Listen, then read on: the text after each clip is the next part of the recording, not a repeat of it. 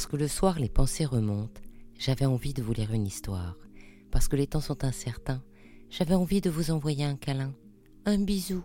Alors je vous propose le bijou, comme un bisou du soir. Il était une fois le zip de Van Cleef Arpels.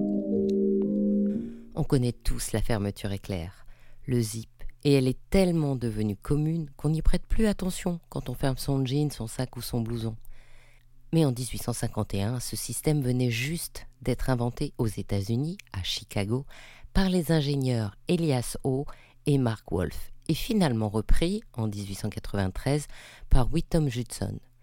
Comme c'étaient les premières fermetures, elles étaient constituées d'œillets et de crochets et elles avaient tendance à s'ouvrir toutes seules.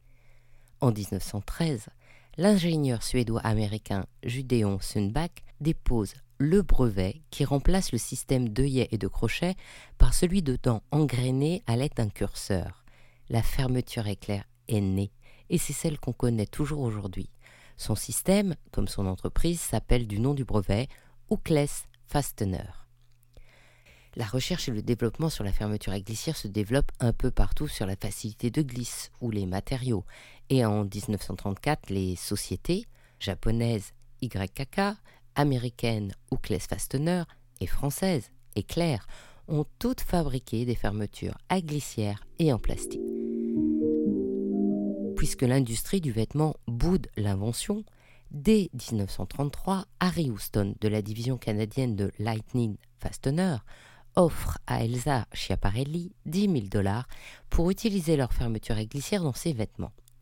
En 1935, Elsa Schiaparelli lance donc une collection hiver qui utilise des fermetures à glissière de manière très visible et plutôt comme élément de design, ce que le public trouve très choquant à l'époque, car l'élégance impliquait que toutes les finitions soient invisibles.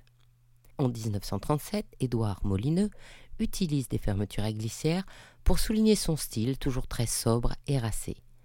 À partir de là, la fermeture entre dans le monde de la mode par la grande porte du luxe. Bientôt, la fermeture éclair se démocratisera à la Seconde Guerre mondiale par les uniformes militaires avant d'être partout dans la rue dans les années 50. En attendant, en 1938, la fermeture éclair est non seulement une innovation, mais le comble du chic.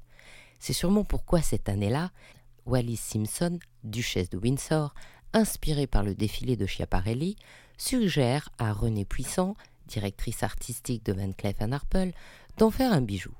La duchesse de Windsor souhaitait sa fermeture éclair en diamant baguette sur platine pour une robe du soir. Puis elle changera d'avis Qu'importe, la maison Van Cleef Arpels s'empare du projet. Je n'ai pas clairement trouvé l'origine du mot zip, mais au Canada, ça veut dire tais-toi.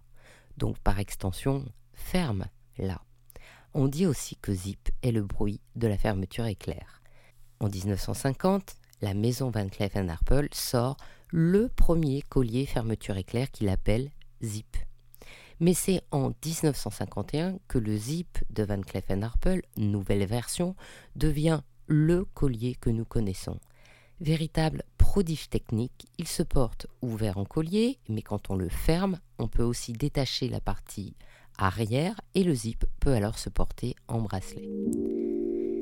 Les difficultés techniques de cette pièce sont innombrables.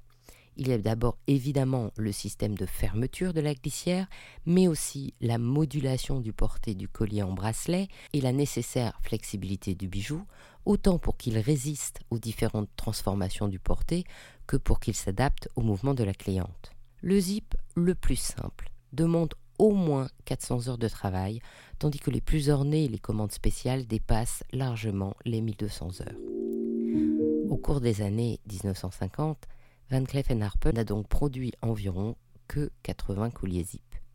Chez les collectionneurs, une pièce originale représente le Graal et les prix flambent sur le marché des enchères. Une version collier sertie de diamants a été vendue chez Sotheby's en 2017 pour 435 000 francs suisses, dépassant de loin l'estimation.